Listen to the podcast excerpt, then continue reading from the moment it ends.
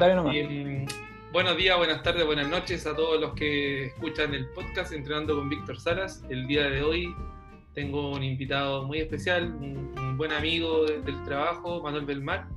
Em, así que vamos a estar conversando sobre em, varios temas relacionados con, una de las pandemias más eh, gigantes que tenemos a nivel mundial, ¿cierto? Que es la obesidad y todo lo relacionado con esta pandemia, como son los factores eh, del ejercicio, de la alimentación, de la actividad física, etcétera, para que podamos ahí rendir una manito a quien le pueda servir de ayuda. Manuel, si quieres te presentas para los que nos van a escuchar.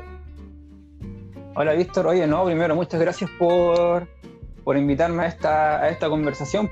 Al final es como, como cuando uno se sienta con los amigos, se junta a tomar un café, con la diferencia que ahora la gente tiene la posibilidad de, de poder escuchar todas las tonteras que a veces uno, uno habla y que a veces se encierra en un mundo que, que, que en realidad a la gente no, no, tiene mucho acceso. Entonces ahora esto ayuda mucho para el tema de la divulgación, para que la gente pueda, pueda saber y pueda entender y se pueda educar mucho mejor. No tenemos café, pero tenemos agüita. bueno, para la gente que no me conoce, mi nombre es Manuel Belmar, yo soy kinesiólogo de acá de la zona. Ya llevo mucho tiempo trabajando en el área del, del deporte eh, en el estadio de Quillota y de la actividad física en general, especializándome bastante en el área del deporte, actividad física, traumatología y, bueno, y una serie de cosas más. Así que esperamos poder ayudarlos a todos para que se entretengan y poder ayudarlos de, de la forma más simple posible para que, para que se motiven más que nada para que se motiven y puedan, puedan sacar varios beneficios de esta conversación. Perfecto. Bien, Manuel. El Manuel siempre, siempre ha pasado, yo desde, que lo conozco, que siempre ha estado estudiando, siempre con magíster, posgrado y más magíster, así que a mí es un honor igual tenerte acá porque eh, es bacán conversar con gente que estudia, siempre están actualizados y, y no toda la gente que estudia siempre está dispuesta a conversar gratis, ¿cierto? Simplemente claro. ahora no tenemos la posibilidad de compartir en el gimnasio un break para conversar y siempre en el gimnasio nos quedamos cortos. siempre nos siempre quedamos no tiempo. Claro, a mí siempre me gusta partir cuando hablo sobre, sobre el ejercicio eh, y la relación con, con los problemas de la obesidad. Me gusta partir como haciendo una diferencia entre los tipos de ejercicio eh, realmente la gente como que mete todo el mismo saco, ya sea ah. eh, desde la actividad física, el ejercicio y el entrenamiento físico. Claro, y, sí, verdad eso. Y pucha, para no enredarnos tanto, obviamente hay que dejar en claro que la actividad física es todo lo que no está planificado que uno hace durante el día, ¿no, mano? Desde el, Así es. desde el levantarnos y y caminar, a, tomar la ropa que vamos a utilizar en el día, ¿cierto? Eh, ordenar las cosas que utilizamos el día anterior, prepararnos el desayuno, todo eso, esos movimientos van sumando em, como gasto energético durante el día, ¿cierto? Y es considerado como actividad física. Después está el ejercicio, está el ejercicio, ¿cierto? Que es lo que hiciste, por ejemplo, hoy día de salir con, con un amigo a andar en bicicleta. Y después, y después está el entrenamiento, ¿cierto? Que es cuando ya está planificado, hay que medirlo, hay varios factores como la intensidad, la densidad, el volumen, y eso se usa bastante para mejorar las capacidades físicas o planificar trabajos con deportistas o para la mejora de la composición corporal en sí. ¿O no, Manu? Así es. Sí, no sé, súper bien. Existe la verdad que ya hace muchos años que se habla el tema de la diferencia entre estos conceptos y a la gente generalmente le cuenta entenderlo. Por ejemplo, eh, existe un gasto metabólico basal que todos tenemos que para que la gente lo entienda es esa energía que nosotros gastamos al no hacer nada, por ejemplo, al estar acostado, básicamente. es un gasto metabólico basal que tiene la, la, gente. Un momento en que uno empieza a realizar cualquier movimiento voluntario, ya sea me paro, o como lo estamos haciendo ahora que estamos conversando, yo estoy moviendo mis manos, estoy trabajando la musculatura, ¿cierto?, de la mandíbula para poder conversar y eso genera un gasto energético también, aunque sea mínimo, pero un gasto energético eh, salir a comprar, eh, ir al gimnasio, subir escaleras, correr, lo que sea, pero actividades de la vida diaria es, un tipo de actividad física, como bien se menciona. Ahora, el, el, concepto de actividad física es un concepto global, general. cualquier cosa de actividad física, ya sea correr, ya sea hacer deporte, ejercicio, todo eso es actividad física. Pero después esa actividad física que es el mundo grande se tiene que encancillar en, en, otros dos conceptos que son los subconceptos de la actividad física para que se entienda mucho mejor. Que después vendría siendo el ejercicio físico, como tú bien lo mencionaste. Y el ejercicio físico ya es un tema distinto, donde en el ejercicio se buscan muchas veces adaptaciones fisiológicas que puede uno estar buscando. Después está el tema del entrenamiento, como lo explicaste tú, donde se, donde se planifica, hay objetivos, ¿cierto? Hay logros que uno también muchas veces busca. Está el tema de planificar intensidad, eh, densidad, eh, qué sé yo, frecuencia, volumen y una serie de cosas más. Hay muchos factores, muchas variables que se pueden, por las que generalmente juegan los entrenadores, los preparadores físicos y la gente que entiende de cómo realizar entrenamientos físicos. Y después también está el tema del deporte, que también es un tema que muchas veces la gente no lo entiende bien, porque la gente piensa que por ir al gimnasio son deportistas. Y no son deportistas por ir al gimnasio. La gente que va al gimnasio o bien está realizando un tipo de entrenamiento físico con algún objetivo X o está realizando ejercicio físico. Pero el concepto de deporte, cuando uno habla de deporte, eh, eh, el deporte tiene que, la definición es más simple, tiene que haber una competición de por medio si no hay un tema competitivo ya no estamos, ya no estamos hablando de deporte. Y en eso ya se encasilla el voleibol, el básquetbol, el fútbol, el rugby, todos los deportes que ustedes conozcan. Siempre tiene que haber un, tema, un tema competitivo de por medio. Cualquier cosa que sea competitiva se define como deporte. Después es verdad que también existe el deporte recreativo, ¿cierto? Que es como una actividad física más recreativa, pero ese deporte recreativo también eh, conlleva una, una competición, porque por ejemplo el fútbol de fin de semana, que es recreativo, ¿cierto?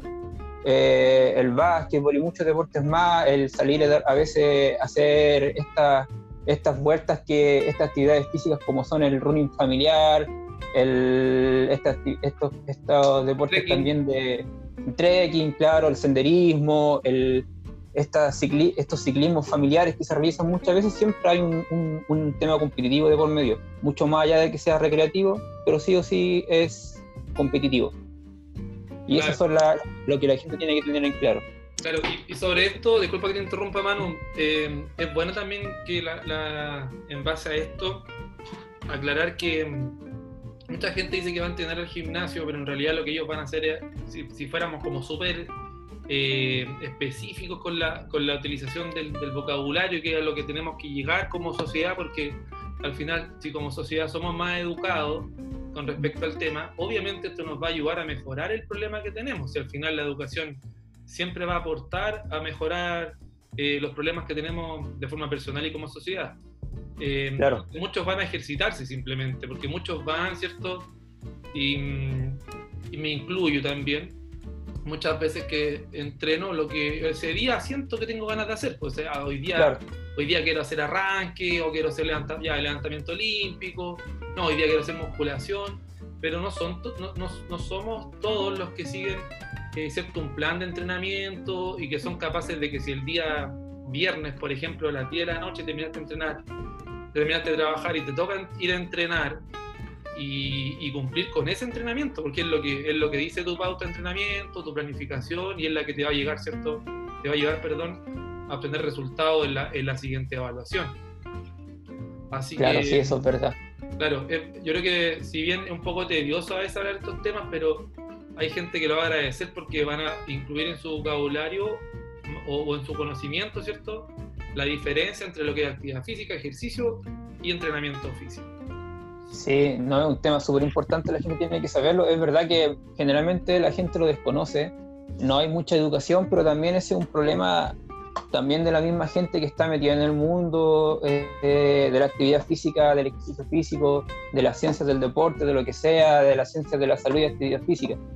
Porque, claro, como tú me, me decías al principio, muchas personas que estudian mucho, pero que generalmente no quieren entregar el conocimiento, a veces se encierran muchas veces yo conozco mucha gente que, que, sabe mucho y se junta con otras personas que también saben mucho, tomar un café y hablan entre ellos, pero eso a quién ayuda, no ayuda a nadie.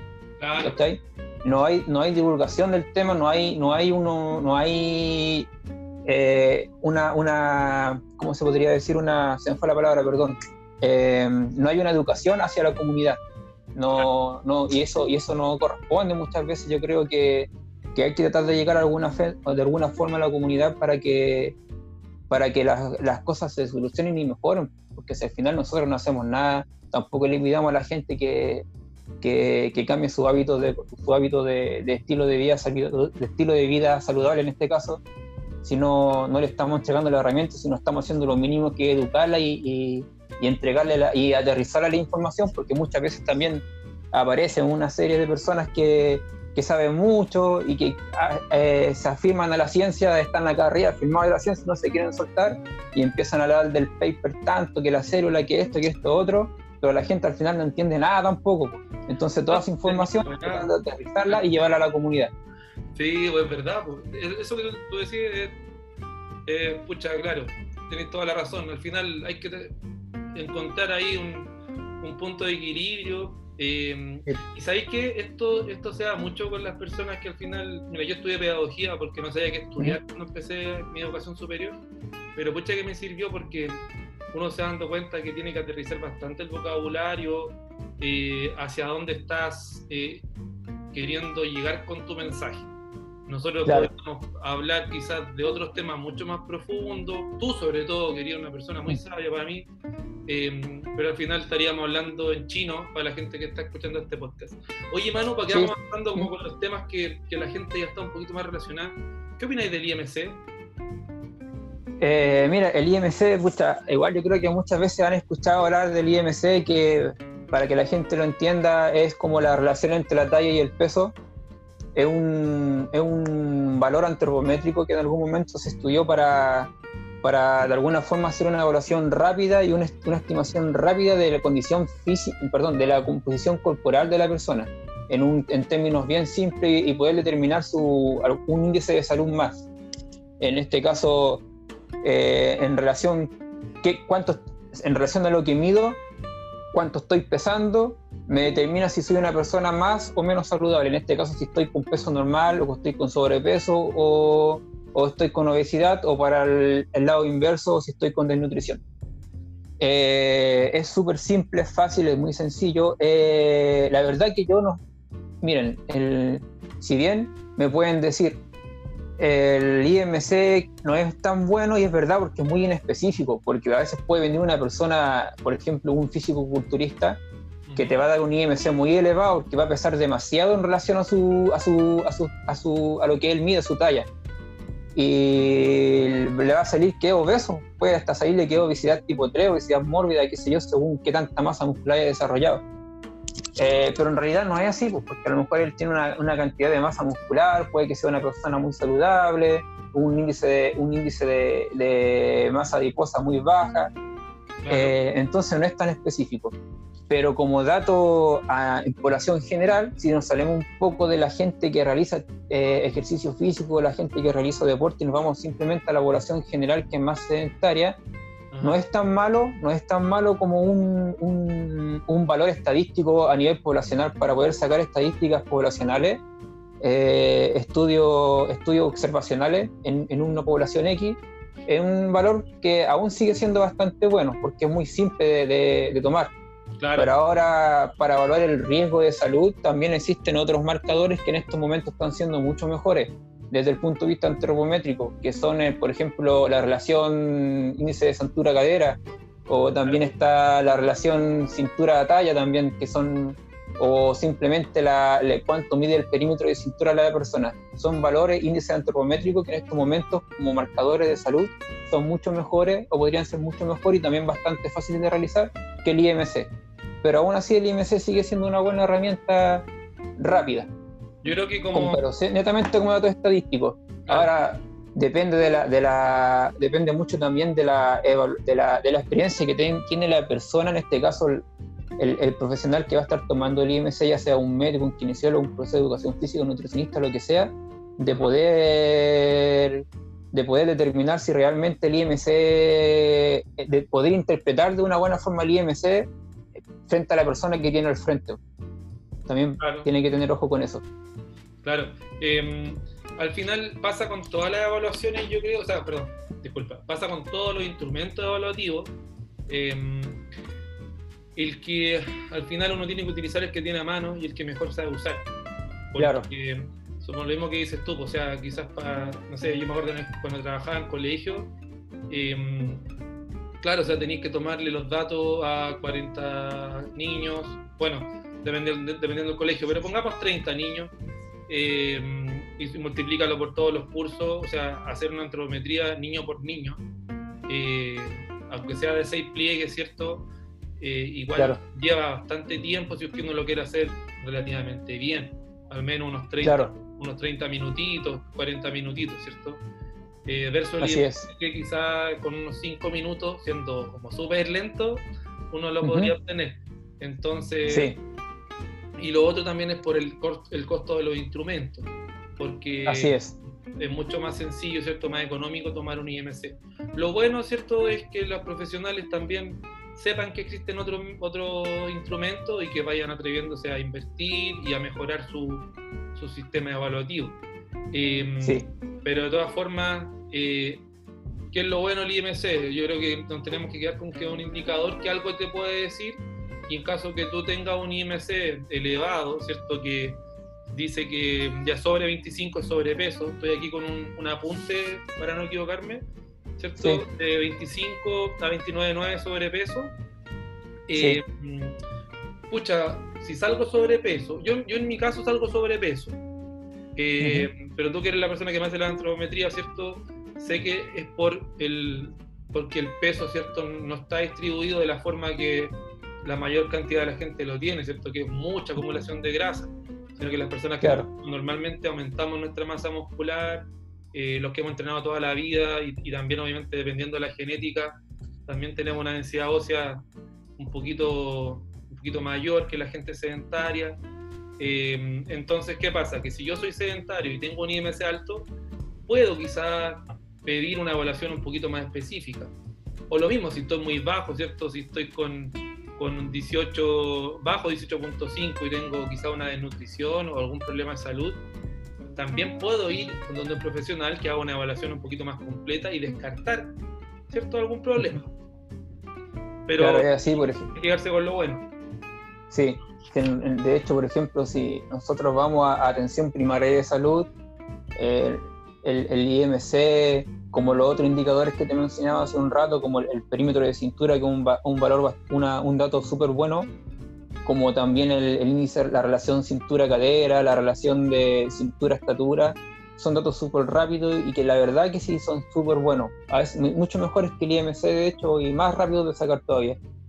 Eh, pero ahora si nosotros nos vamos a algo mucho más específico como es la persona que va al gimnasio a lo mejor y está buscando algún objetivo y está entrenando con algún objetivo, el deportista claramente ya el objetivo es diferente. Ahí ya no estamos buscando datos estadísticos ni medir lo que la, ni medir la, la, realidad de una población X, ya sea por ejemplo la, podemos medir la, la cómo es la composición corporal en relación a estos marcadores de salud en la población de Quillota y sacar un estudio observacional, ya sea retrospectivo o prospectivo. Eh, pero en, en, deporte a lo mejor no, pues en deporte necesitamos algo mucho más específico y ver cuánta masa muscular tiene la persona, cuánta porcentaje de grasa tiene la persona, cómo es la densidad de sus huesos, porque es otro factor importante. A veces la gente, eh, sus huesos son muy pesados, tiene mucha densidad ósea, pueden pasar muchas veces. Entonces ahí después hay que picar un poquito más fino. Sí, bueno, pero para que no nos metamos en lo que es composición corporal solamente, eh, claro. ya que bueno que aclaramos bastante que el, el IMC al final, si bien es un dato, quizás para los que estamos un poquito más actualizados, no lo utilizamos de forma, aislada, de forma aislada, sino que es un dato más. De hecho, es un la antropometría es un dato más. Es un dato más, tal cual. Pero mm, podríamos ir avanzando con otras cosas que, quizás también pueden aportar bastante. Eh, sí. Dijimos, ¿cierto? Que bueno, a ver, si bien hoy en día hay como dos corrientes, hay una corriente nutricional que hablan bastante sobre nuestro sistema hormonal, ¿cierto? De que y es verdad, todos los alimentos nos generan, yo siempre le explico a mis alumnos que nosotros tenemos como un, un switch lleno de, de, botoncitos, ¿cierto? Y todos los alimentos van activando o no activando unos y otros, ¿cierto? Y esto sería nuestra hormona. Eh, entonces, obviamente los alimentos van a provocar respuestas hormonales en nosotros. Eh, y, lamentablemente antes de esto siempre se nos educó que al final eran yo gasto X calorías y tengo que tratar de gastar más para estar con un bajo peso. Pero esto igual ha llevado a gente que no tiene sobrepeso, pero sí tienen problemas de salud. Eh, mm. sobre todo, yo hoy día justo estaba preparando un material y la diabetes tipo 2 eh, se ha casi triplicado en los últimos 20 eh, años en, nuestro país, según datos de la Universidad de Chile. Entonces, la gente, por lo que hemos visto, está descansando mucho también en lo que es el ejercicio para tratar de compensar lo que comen. Sí, pues. Me explico. sí, es verdad eso. O sea, ya, yo, por ejemplo, oficinista tradicional o persona que trabaja en retail, estoy todo el día sentado en una caja, en el supermercado, en el banco, en la oficina, pero voy al gimnasio una hora y después me como la vida. O sea, ¿sirve realmente ir al gimnasio si es que no me cuido? Eh, eso mm. Equipara un poquito el estar todo el día sentado y el no gastar nada de energía estando sentado. Bueno, no nada de energía, pero muy poquita energía. Claro. Generalmente, mira, ¿qué es lo que pasa aquí? Hay varios factores súper interesantes, varios aspectos súper interesantes que tocaste.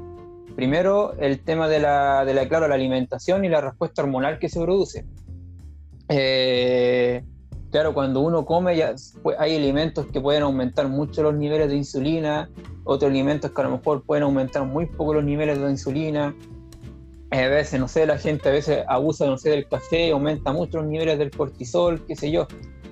Eh, y hay que ver ahí cuál es lo, qué es lo que busca la persona cuando va a realizar también el ejercicio físico. Como decís tú, la gente solo se queda con el, ya, tengo que, tengo que gastar tanta energía y comer tanta energía pero muchas veces el, no hay un, como le llaman, un timing nutricional, que es una sincronización de la alimentación, y eso es lo importante para que el ejercicio más la alimentación sirva. Y ojo que la alimentación, como bien dice la palabra, es nutrición, es una serie de nutrientes que nosotros que tenemos que aportar al cuerpo y saber en qué momento aportarlo, si no es llegar y comer eh, a cualquier hora y lo que a mí se me ocurra. Por ejemplo, no sé, me explico que no es que voy a entrenar y después de entrenar voy y me como de la vida y como todo, porque a lo mejor como decís tú, la persona está con un, con un, un tema de que a lo mejor lo que ella quiere es bajar de peso y está ocupando el gimnasio o, el ejercicio que esté realizando, el entrenamiento que esté realizando X, con ese objetivo, bajar de peso. Eh, pero después va y se come la vida y hay una serie de respuestas hormonales ahí que están pasando, como por ejemplo aumentan los pics a nivel de, de la a nivel hormonal de la de la, de la, de la se me fue la palabra ahora, perdón, de la insulina, del factor de crecimiento insulínico, que al final el pobre páncreas, que es el que secreta la insulina, después termina fallando y aparece la diabetes tipo 2. Claro. Porque no lo dejan descansar. Yo, acá mm, encontré uno de los libros más antiguos que fue uno de los primeros que leí sobre nutrición deportiva, que es el de ¿Eh? Y si bien ¿Ya? con lo que más me, bueno, me sirvió N para entender este tema, porque obviamente en la universidad, aparte yo tengo una carrera técnica, tengo una pincelada lo que te pasa de nutrición. Eh, pero hay un dato que siempre lo he tomado en cuenta y que si bien, como digo, hay gente que no le interesa las calorías, otros que sí, y, al final igual, como decíamos delante, pues siempre va a ser un factor que si uno lo quiere considerar, te puede ser, puede ser bastante útil. Eh, y aparece el gasto energético aproximado eh, en kilocalorías por minuto. O sea, la gente de repente suben que, no sé, pues fueron a, no sé, andar en, al gimnasio ya mismo y gastaron en una clase funcional 500 calorías. Pero una empanada tiene 500 calorías. Sí, pues, una empanada tiene calorías. Y claro, una vez que recuperan las calorías que gastaron, y lo otro es la respuesta hormonal que se está produciendo también por, por esa empanada, que muchas veces puede generar un, puede ser contraproducente para, para lo que la persona quiere, el objetivo que está buscando la persona. y puede ser también contraproducente para la salud también. Claro, o sea, por eso te digo, si es que lo llevamos solamente del lado, del punto de vista del balance energético, ya es pobre. Es pobre el entrenamiento físico en ese sentido. Mira, por ejemplo, una persona, pongamos como un promedio de 70 kilos, aquí dice kilocalorías por minuto, o sea, dice que el básquetbol aproximadamente gasta 10 kilocalorías por minuto, o sea, 60 minutos, ¿cierto? Por, por 10 tendríamos apenas 600 em, calorías. Eh, y si es que, porque a esto también tienes que agregarle que la persona más encima, otro de los aspectos que tú mencionaste es el tema de la inactividad física, en este caso, perdón, en este caso del, claro, inactividad física y sedentarismo, la persona va, entrena, después se va a trabajar ocho horas a la oficina, eh, se come la vida y más encima no está haciendo nada más que estar sentado. Claro, entonces. Eh, para que la gente entienda, después de seis horas, aunque yo me haya matado entrenando en el gimnasio una hora o dos horas, si yo estoy seis horas sentado, siete horas sentado, ya se perdieron todos los efectos benéficos del ejercicio. Eso lo tienen que tener súper claro, eso está más que estudiado, más que comprobado.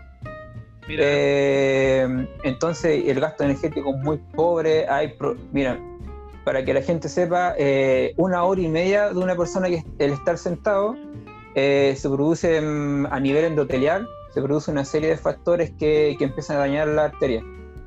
Empieza a secretarse endotolina y eso empieza a ser, empieza a ser perjudicial para la arteria. Si yo no me muevo antes de una hora y media, empieza a pasar eso.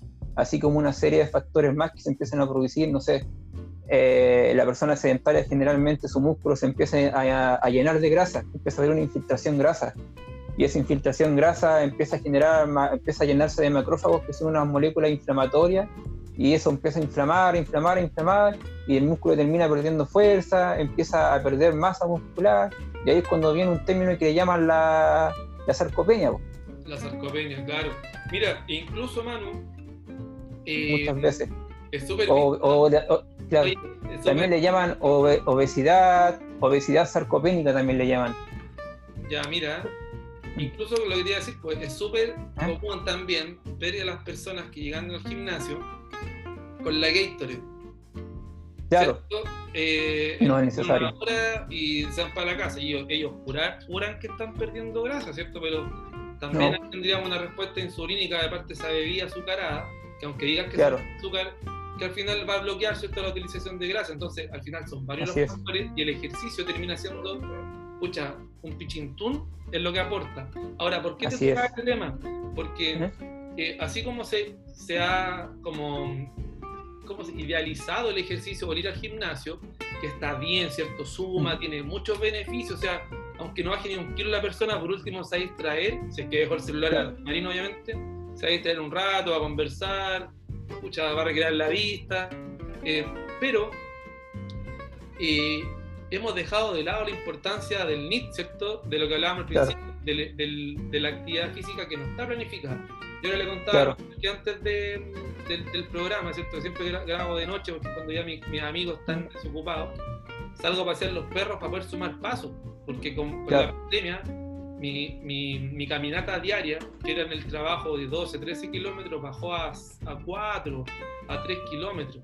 Ya, o pasé de caminar más o menos 16.000 pasos al día, pasé a caminar 3.000, porque ahora tengo que moverme en vehículo, eh, paso sentado o parado frente al computador trabajando. Entonces, esa es, ese es uno de los factores, sobre todo en personas que no realizan ejercicio, desde dónde está su la máxima, ¿cierto? Em, concentración de gasto calórico o de gasto energético. Así es. Y hay que entender sobre todo que si tienen un orden alimenticio que permita que ustedes vayan ¿cierto? A, los depósitos, a los depósitos de grasa para utilizarlos como energía, va a ser muy favorable, incluso más que ir al gimnasio, está, como dice el Manuel, está más que respaldado, que este gasto energético proveniente de la actividad física no planificada es el mayor em, aporte, ¿cierto?, para el balance energético negativo, que es lo que las personas con sobrepeso deberían tener. así es. Ah, así es, no, eso es, super, eso es así. Y además de eso, agregar el valor, el valor como indicador de salud también, que es súper importante, que disminuye el riesgo de morir por cualquier, por cualquier enfermedad, ya sea enfermedades cardiovasculares, infarto al corazón, enfermedades renales y una serie de enfermedades más. Hoy en día existen 35 enfermedades, como le llaman enfermedades, enfermedades crónicas no transmisibles. Dentro de esas están algunos varios tipos de cáncer, eh, problemas gastrointestinales, el diabetes, la obesidad, la, los problemas del corazón, accidente a nivel cerebral, la depresión también es uno de ellos, la ansiedad, eh, eh, como que más eh, el lumbago también y así una serie de enfermedades más que ya con el hecho de, realizar actividad física, ya sea de intensidad ligera, moderada o alta intensidad, pero actividad física, no ejercicio físico, eh, ayuda bastante. A lo mejor en la mayoría de la población no se va a generar ninguna adaptación fisiológica, como por ejemplo que no sé, pues que aumenta el, aumenta el gasto mejora el gasto cardíaco, que aumente su consumo de oxígeno, que aumente la fuerza, eso no va a pasar y no lo esperemos. Pero a lo mejor puede haber un, un pequeño grupo de la población más chiquitito que a lo mejor son tremendamente sedentarios, que a lo mejor ya eh, pedirles que, que, no sé, pues que se vayan al trabajo caminando, a lo mejor a ellos sí al principio les va a generar algún tipo de adaptación fisiológica, porque el tema a lo mejor para ellos va a ser como un, realizar un ejercicio físico, a lo mejor para que me entienda la gente, una intensidad muy elevada en relación al resto de la población. Pero en general no lo, eso no lo vamos a lograr. Pero lo que sí, como un indicador de salud y como dice el Víctor también, para ayudar a, generar más gasto energético, eh, ayuda demasiado. Si una hora de ejercicio no gasta tanto caloría como estar todo el día moviéndose, haciendo lo que uno, lo que sea, eh, irse al trabajo en bicicleta, eh, salir a correr a tomar la micro, subir la escalera en vez de usar las escaleras mecánicas, sea lo que sea, eh, estar una hora trabajando en el computador y a veces pararse un poquito, eh, darse una vuelta a lo mejor si uno trabaja en un segundo piso, bajar al primer piso, volver a subir y seguir trabajando. Además también se produce una serie de conexiones a nivel cerebral. Existe un, una molécula, no voy a enredar mucho a la gente, pero existe una molécula que se llama factor neurotrófico derivado del cerebro que ayuda bastante también en esto. Entonces se produce una serie de conexiones neuronales que a la larga aumentan la concentración de la persona. Sobre todo, ahora si lo llevamos al ejercicio físico, los trabajos de alta intensidad ayudan bastante a la gente a mejorar su, su rendimiento desde el punto de vista cognitivo. Y si nosotros somos sedentarios o somos inactivos, todo eso se pierde y la gente, claro, se vuelve un poquito más lento, empieza con ansiedad, empieza con depresión, empieza con dolor lumbar y aumenta el riesgo de morir por cualquier causa. Sí, pues lamentablemente como sociedad tenemos, yo digo siempre un, un, problema, me voy a parar de hecho porque como que ya el, estar sentado, más cuando hablo de estar sentado, me, como que me, me enojo. Pero es que para todos nos sentamos. claro nos sentamos ahora a conversar, nos sentamos a tomar té, nos sentamos a comer, nos sentamos a conversar, nos sentamos a ver tele, nos sentamos a todo. Entonces, pero también quizás el problema no es sentarse, sino que el dónde nos sentamos. Porque, según la evolución, el problema acá está en que el hombre está hecho, el ser humano, ese hombre y mujer está hecho para moverse. Entonces, si estáis todo el día sentado, te vas a enfermar sí o sí, igual que el vehículo. Sí o sí. Si, si el auto o la bicicleta, ¿cierto? si la dejamos mucho rato estacionada, se le va a, salir, se le va a empezar a salir el aire, se va a empezar a llenar de polvo. Eh, eh, en los vehículos a veces la batería se les va, ¿cierto? No, no encienden cuando están mucho tiempo parados. Entonces, cuando el cuerpo pasa lo mismo, el cuerpo está hecho para moverse y lamentablemente hoy en día todo apunta a lo contrario, a cada día estar más cómodo, a pedir la comida por el teléfono, ¿cierto? Incluso las compras del supermercado. Eh, Así es. Como tú decís, hay muchas, muchas cosas y de repente da risa porque uno ve meme hoy en día con toda la cuestión. Mm. Gente que, no sé, porque pues, usa gotitas, pero suben por la escalera mecánica en vez de subir por la escalera no mecánica. Eh, claro. Y hay, tanto, hay tantos pequeños factores que pueden ayudar a que tú mejores tu fuerza o tu, tu salud. Eh, pero es la flojera. Es la flojera. Así es, tal cual. es la flojera, la, y el no tomar el mundo la importancia, ¿cierto? El no la importancia a estos pequeños gestos que son, por ejemplo, en el supermercado, en vez de usar un carro, usar un par de canastos. Claro. ¿Cachai? O sea, al final va a tener mucho más beneficio. Eso, quizás en el día, que ir al gimnasio una hora. Así es. ¿Cachai? Así es. de hecho, me acordé de un dato que una vez vino un. Bueno, tú lo conoces, pues, debe conocerlo a, Mike, Michael Izquierdo, que un, es súper conocido a nivel mundial, un español. Una vez él nos vino a hacer una clase a Santiago y nos mostró unos datos que me dio, fue, quedamos impresionados y a la vez nos dio risa, pero por, por el tema más que nada de la impresión de que quedamos todos como, ah, así como, ¿en serio es así? Que era el tema de que la, él nos mostró la estadística de, de que lo, el, el, ser humano antiguo, hace muchos años atrás, el que era cazador, eh, su nivel de actividad física en cuanto a horas de actividad física y en cuanto a, a la cantidad de gasto calórico que generaba y una serie de cosas más, era, estaba muy por encima del ultramaratón. Mira. Del ultramaratón actual. Y tú sabes lo que significa un, un ultramaratón, todo lo que gastan, toda la, cantidad de horas que entrenan y una serie de cosas más, que es una cuestión casi como imposible, casi como inhumana. Pero bueno, hace, hace muchos años atrás la gente se movía mucho más que un maratonista.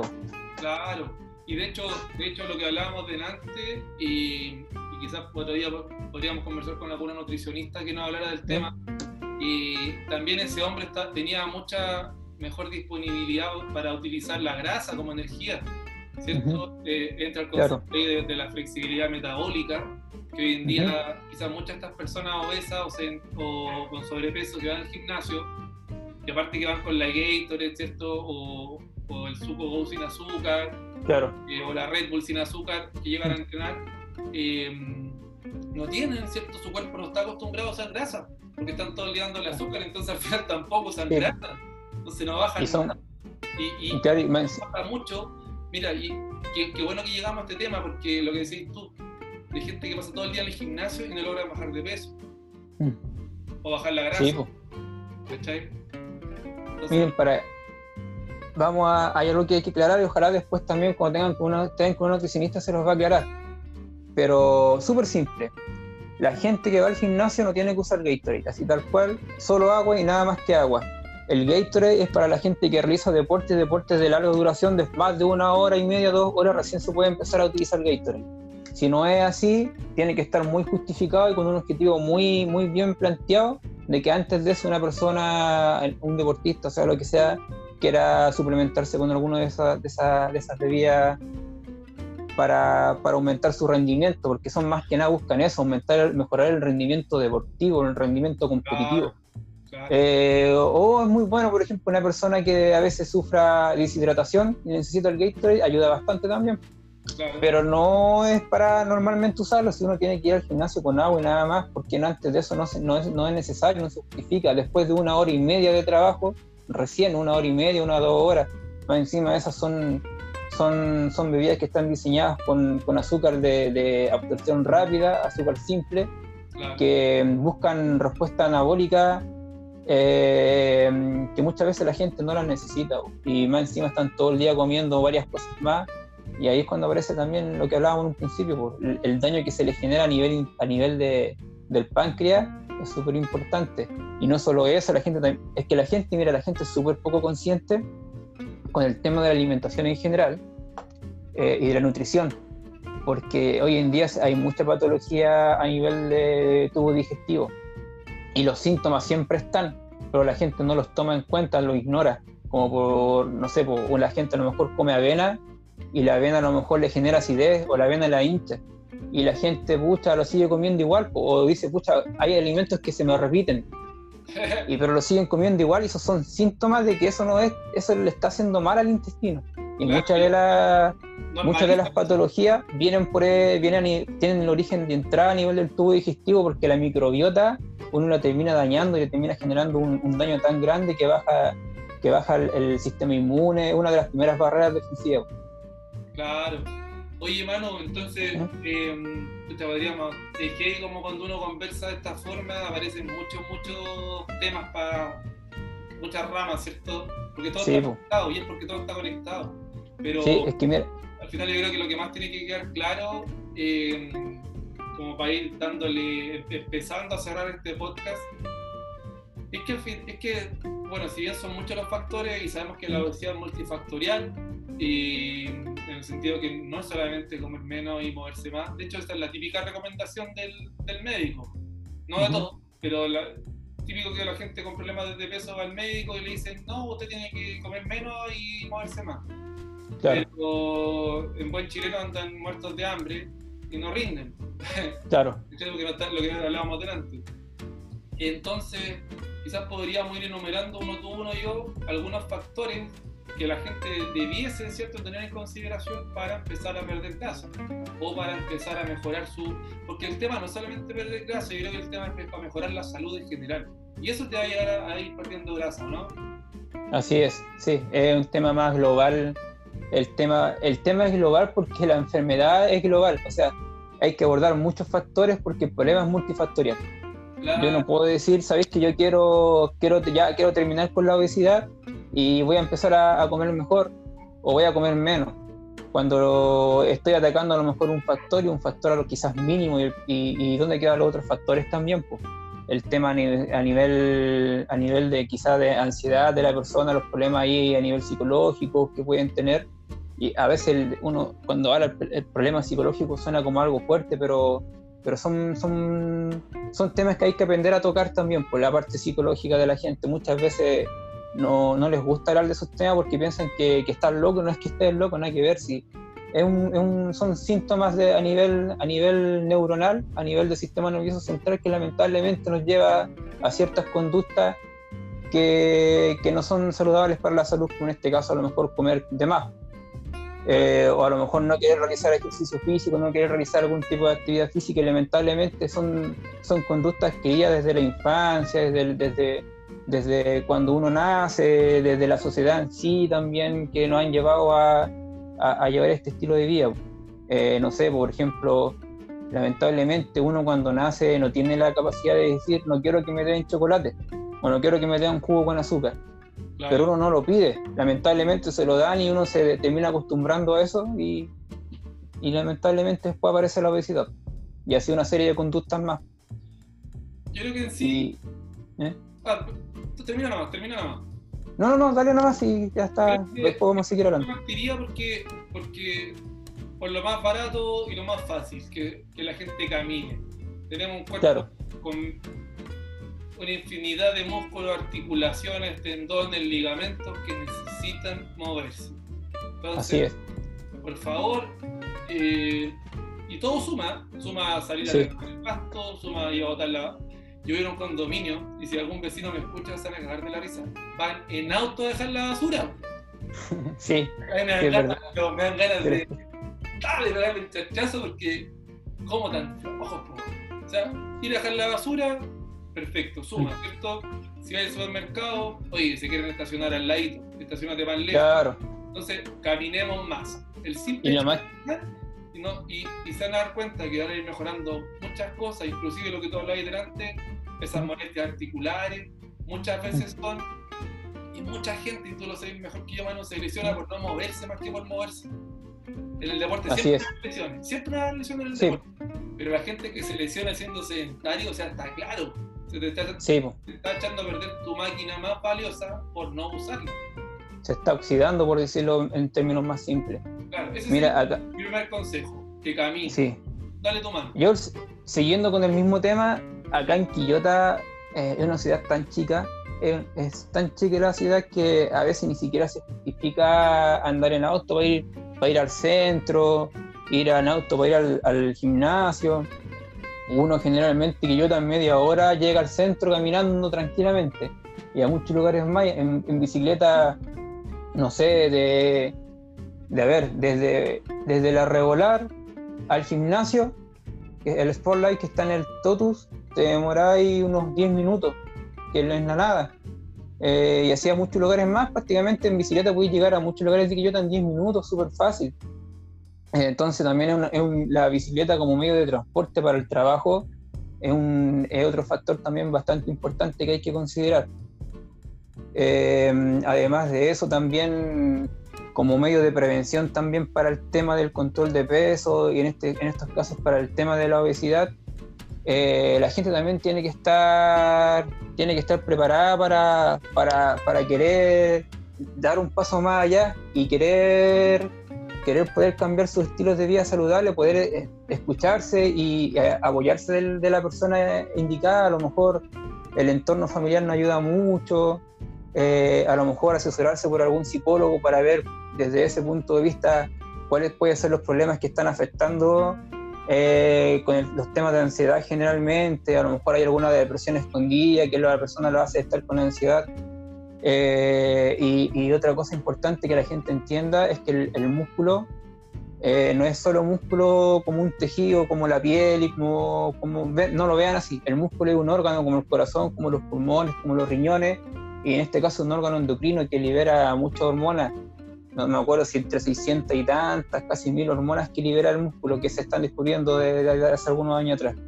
Y esas, esas hormonas eh, eh, van hacia el intestino, van hacia el cerebro, van al páncreas, van al corazón y a una serie de sistemas más que el músculo ayuda para, a, nivel adiposo también, que el músculo está ayudando para, para, tener una mejor salud. Y cuando el músculo no está generando esa, hormona, aparecen una serie de patologías. Entonces es súper importante buscar estrategias. A lo mejor me pueden decir, porque no, como yo trabajo también a nivel municipal, que está en el tema de la ciclovía. Y siempre nos sacan el tema de que Quillota no tiene ciclovía. Y es verdad, pucha, ojalá en algún momento se pueda lograr el tema de tener ciclovías, que son súper importantes, eso ya es algo urgente.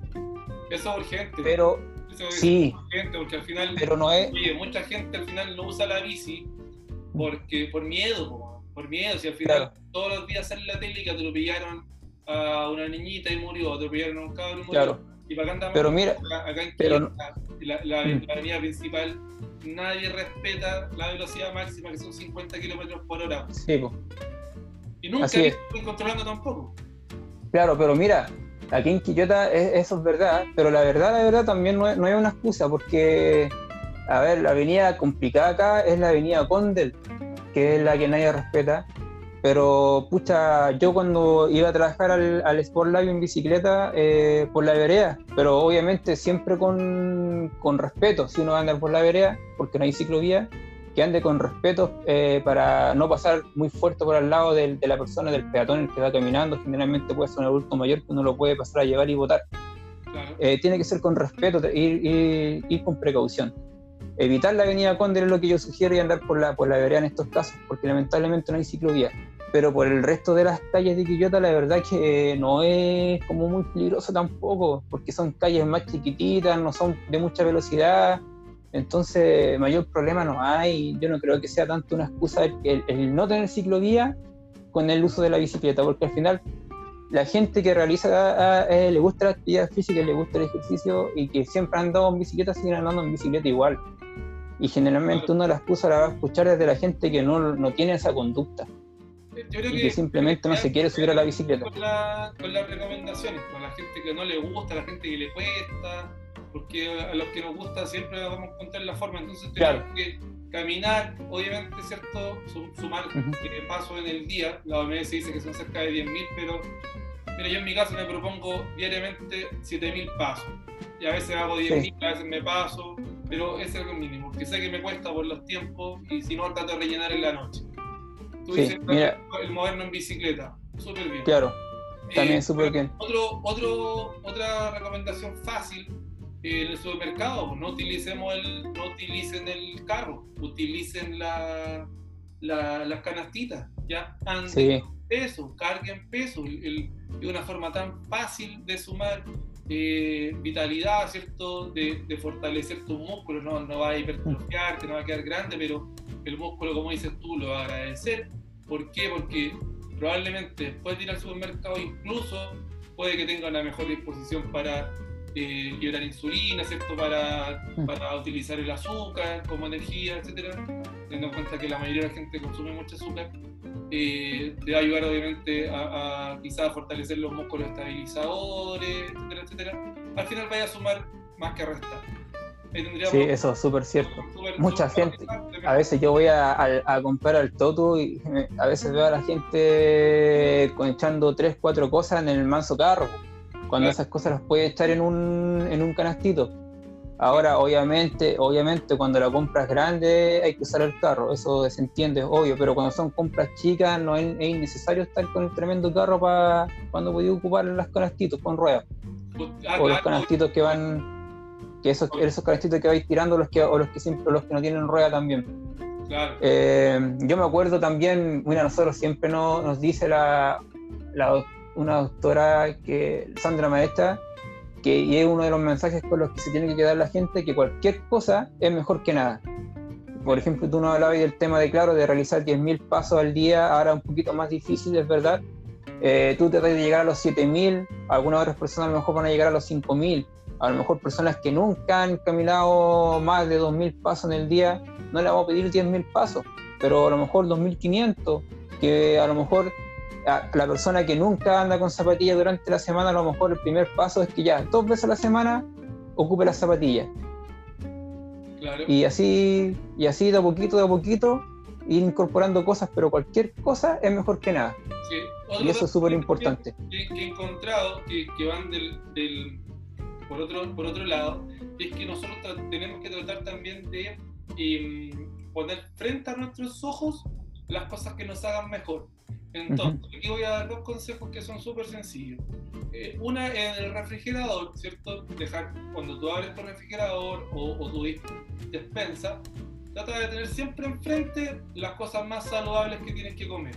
Lo mismo si tienes algún mesón en la cocina, en la mesa, se acostumbra a tener por ahí quizás pollerías, pastelitos, cositas, trata de reemplazarlos por cosas que sean más saludables, cosas que si estás, pasas por la cocina o vas al refrigerador, tenga, no sé, pues se abre el refrigerador o la nevera, porque hay el podcast no escucha gente de otros países, eh, o el congelador, en vez de tener bebida, depositar vasos, eh, botellas con agua fresca, o quizás alguna limonada, eh, algún té helado, algún café helado, en realidad bebidas que no sean azucaradas. Ese sería un buen consejo quizás. Y el otro también es dejar siempre eh, cerca de nuestro lugar donde me voy a dormir, centro de mi cama, un vaso con agua, que también va a favorecer ¿cierto? a la hidratación, por lo tanto a la salud celular y a la salud en general. Y eh, la ropa de entrenamiento o ropa cómoda, que al final eh, te lleve a moverte un poquito más. Y acá voy a terminar esto con que estoy súper de acuerdo con los colegios que están implementando el tema de que los niños puedan ir más días a la semana con buzo. Porque obviamente nosotros como papá, en mi caso, que soy papá, aunque a mí me da lo mismo si mi cabrón chico llega todo sucio con los pantalones rotos, me da lo mismo. Pero sé que hay muchos que no, hay muchos niños que los retan porque llegan con los pantalones. Yo rompía todos los pantalones en la rodilla, que pasaba tirando, eh, pero obviamente los niños con, con, con, buzo van a jugar mucho más en el colegio. Sí, sí, es verdad. Y no van a, y no van a romper la ropa y los papás no van a pasar el rayo. al final a mí me pasaba lo mismo también. Llegaba, los zapatos no me duraban nada, el, el pantalón no me duraba nada, el, nosotros usábamos en ese tiempo el vestón, ¿cierto? ¿Vestón se llama? ya. También no, no me duraba nada y al final uno buscaba después andar con zapatillas, uno era feliz cuando tocaba educación física porque iba con buzo. Claro, y no hay niño que no le guste jugar, pues un poquito. Mira acá el Juan, un amigo porque estoy transmitiendo por YouTube para probar otro, otra, otro canal, dice que ¿Eh? parece que la falta de, de, conciencia va de la mano de la falta de educación en cuanto a la nutrición. Absolutamente. Lo que al principio, la, educación es, es una cosa tan poderosa y bueno, por algo también es cara. Sí, por eso hay que, hay que agradecer a la gente que, que, realiza, que realiza divulgación y, de forma más aterrizada para la persona. Hay que, hay que tratar de llegar a la comunidad. Eso es lo que, ahí donde está el, el, caballito de batalla hoy en día, poder llegar a la comunidad, si no, no, no saca nada con ir a congreso y, y juntarse entre grupos de expertos porque eso no ayuda a nadie. Eso es para el laboratorio nomás. Así es. Oye, hermano, eh, ¿Eh? mira, yo creo que eh, son bastantes las cosas que hemos aportado. lo más importante ya lo dijimos. bueno, te dejo invitado antemano. Hoy día no me acompañó el César, que es un compañero de la U que siempre está conmigo en los podcasts. Y porque estaba con mucha pega, aparte está organizando una, unas colectas de, de, comida para los niños de unas escuelas de fútbol que él veía en Valparaíso.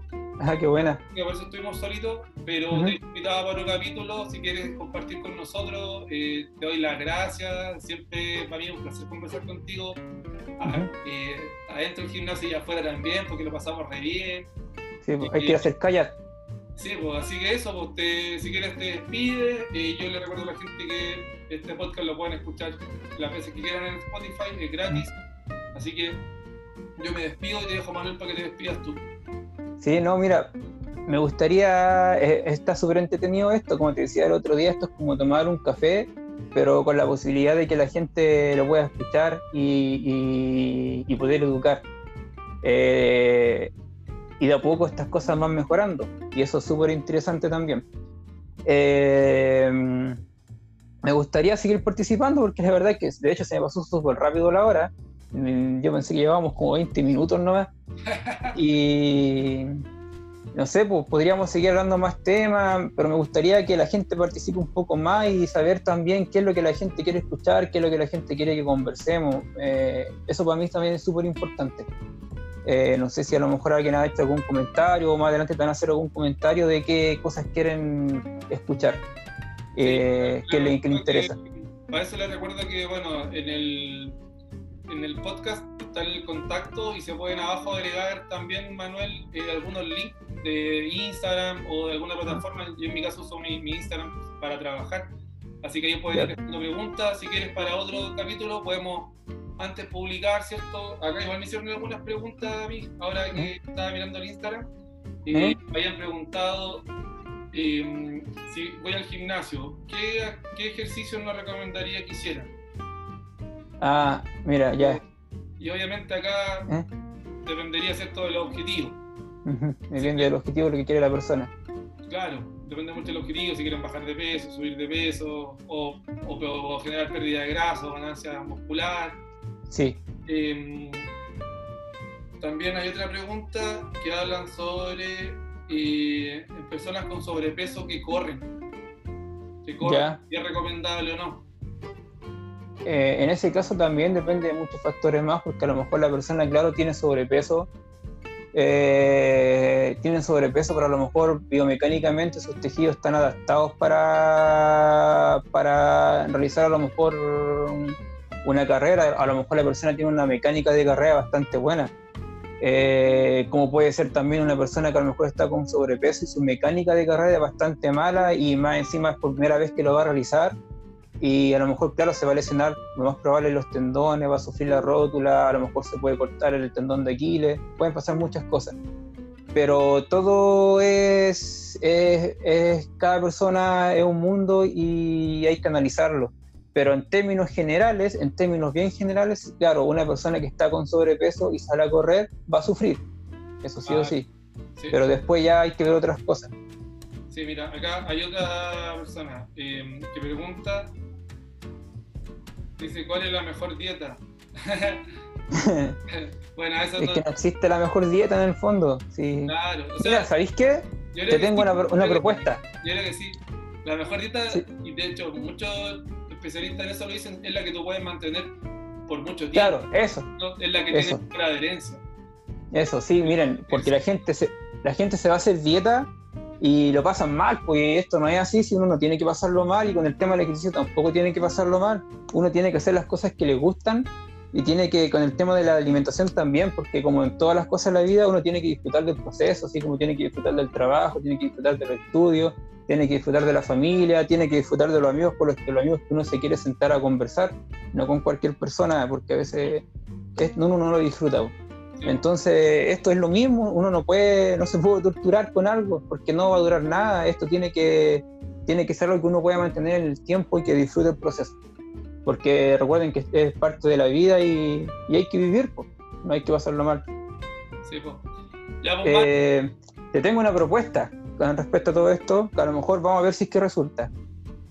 Eh, a lo mejor podríamos hacer contacto, yo creo que a la gente le va a gustar harto que pudiera hacer un podcast. A lo mejor quizás yo podría estar también ahí para, para hacer un poco de compañía con una amiga que es la doctora Renata Bartiecchi. Y ella se está especializando en medicina en estilo de vida saludable y tiene unos, unos temas súper interesantes que a lo mejor a la gente le van a gustar harto. Eh, ella atiende mucho paciente también en Viña y en Santiago desde este punto de vista más integral, desde de el estilo medicina basada en el estilo de vida saludable. perfecto.